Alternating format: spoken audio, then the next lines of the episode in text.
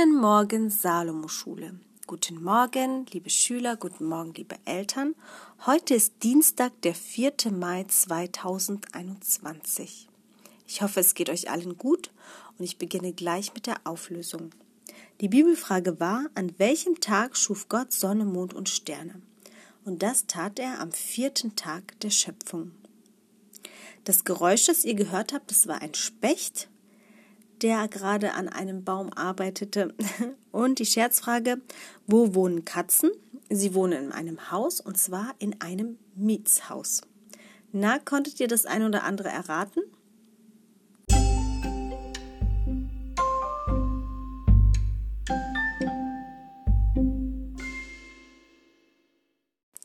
Der Dumme und die Kluge, die freundliche Worte fand. Ihr kennt ja alle David. David war zuerst ein Hirtenjunge bei seinem Vater, wurde dann zum König ausgewählt und hatte es sehr schwer bei Saul, der, den, der doch König war, denn Saul konnte ihn dann gar nicht leiden. Das heißt, er musste fliehen.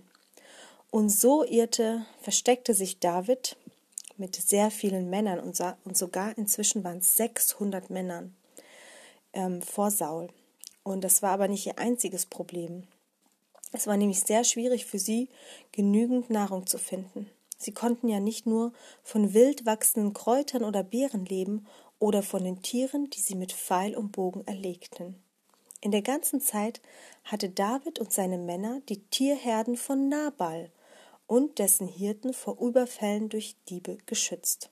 Nun waren alle Schafe geschoren, und das wurde mit einem großen Fest gefeiert. Als Dank dafür, dass Nabal keine Schafe gestohlen worden waren, wollte David für seine Männer und sich etwas zu essen von ihm. Das war damals allgemein üblich so, eine gute Sitte, bei der die Menschen ihre Gastfreundschaft beweisen konnten. Nabal besaß viele Schafe und Ziegen, aber leider war er ebenso geizig wie reich. Seine Frau Abigail dagegen war nicht nur schön, sondern auch klug. Nun schickte David zehn Boten zu Nabal. Sie begrüßten ihn freundlich und trugen ihm höflich ihre Bitte vor. Aber Nabal knurrte nur mürrisch. David? Nie gehört. Wer ist dieser David? Was weiß ich, was für ein Räuberleben er führt. Er soll lieber arbeiten und sich sein Brot anständig verdienen. Von ihm bekommt er, von mir bekommt er auf jeden Fall nichts. Also kehrten die Boten mit leeren Händen zurück. David war enttäuscht und vor allem wütend. Damit hat er wirklich nicht gerechnet. Dieser Nabal hielt sich nicht einmal an die Gebräuche des Landes. Voller Zorn griff er zu seinem Schwert. Nehmt eure Waffen, rief er den Männern zu. Dieser Mann ist ein großer Dummkopf. Glaubt er wirklich, dass ich ihm die ganze Zeit für nichts und wieder nichts geholfen habe? So geht man nicht ungestraft mit mir um. David war fest entschlossen, Nabal und seine Familie umzubringen.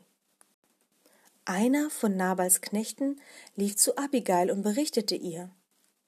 Davids Boten kamen und ließen unseren Herrn freundlich grüßen, aber der, der hatte nichts Besseres zu tun, als sie zu beschimpfen. Dabei haben sie unsere Herden beschützt. Abigail war erschrocken. Sie ahnte, dass David Nabals Verhalten nicht einfach hinnehmen würde. Ich will versuchen, die Sache in Ordnung zu bringen, sagte sie.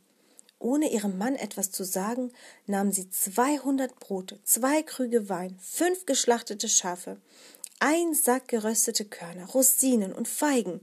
Schnell ließ sie ein paar Esel beladen und machte sich mit einigen Dienern auf den Weg, um David zu treffen. Unterwegs kamen ihnen David und seine Männer schon entgegen. David war äußerst verärgert und zum Kampf entschlossen. Abigail stieg ruhig von ihrem Reittier, als ob sie keine Angst hätte. Dann ging sie zu David und verneigte sich vor ihm. Freundlich sprach sie Bitte, hör mich an. Mein Mann ist leider sehr geizig und ein unverbesserlicher Dummkopf. Tu ihm bitte nichts. Ich habe deinen Boten nicht gesehen, sonst hätte ich dafür gesorgt, dass ihr zu essen und zu trinken bekommt. Dann zeigte sie auf die mit Lebensmittel beladenen Tiere. Bitte, nimm diese Geschenk an. Nimm diese Geschenke an, das wir mitgebracht haben, und lasst es euch gut schmecken. David beruhigte sich langsam. Außerdem, ergänzte Abigail, wird Gott dich zum König machen. Dafür hat er dich ausgesucht. Nachher sollst du kein schlechtes Gewissen haben müssen, weil du eine Ungerechtigkeit, die du erlebt hast, selbst gerecht hast. Mach dich nicht zum Mörder, sondern überlasse es Gott, das Urteil über die Menschen zu sprechen. Nur er kann und darf das tun. David war tief beeindruckt von dieser klugen und mutigen Frau. Gott sei Dank, sagte er, dass er dich geschickt hat, und gesegnet sei deine Klugheit mit deinen freundlichen Worten, denn du hast mich heute vor einem Blutvergießen bewahrt. Ich werde deinen Mann und seinen Leuten nichts tun, sei unbesorgt. Eifrig luden Davids Männer die Verpflegung von den Eseln, dann trennten sich ihre Wege wieder. Als Abigail nach Hause kam, feierte ihr Mann Nabal gerade ein großes Fest.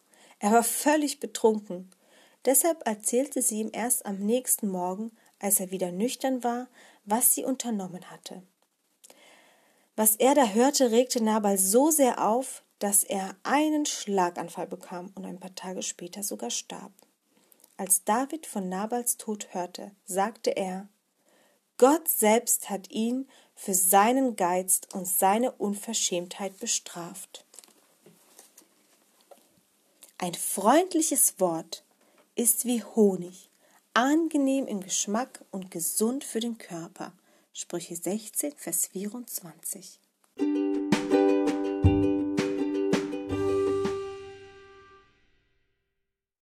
Unsere heutige Bibelfrage lautet, wie viele Kundschafter schickte Mose ins Land Kanaan?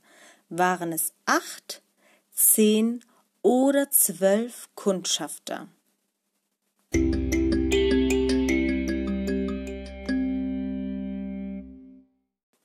Für unsere heutige Sportaufgabe brauchst du eine Unterlage oder eben einfach einen Teppich, damit es nicht so hart ist. Leg dich auf den Bauch, hebe deinen Körper so an, dass deine Zehen den Boden berühren und deine Unterarme und Hände auf dem Boden sind. Dein Rücken und dein Kopf sind dann ganz gerade, gerade wie ein Brett. Probieren wir das mal 30 Sekunden zu halten. Das stärkt nämlich deine Bauch- und Rückenmuskeln richtig gut und trainiert sie. Bist du bereit? Und los!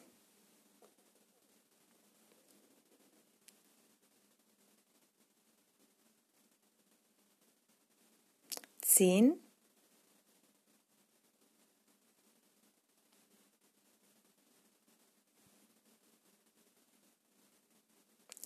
Zwanzig.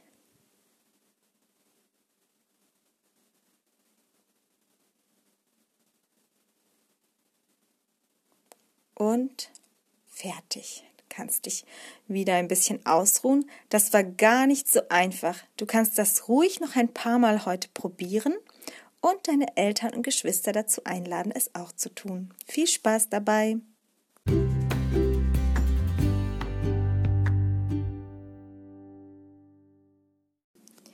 Das Geräusch des Tages hört sich folgendermaßen an.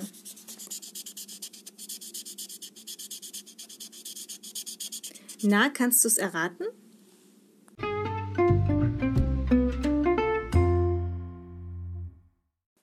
Wir kommen zur Scherzfrage. Die Scherzfrage heute heißt, was macht eine Wolke mit Juckreiz?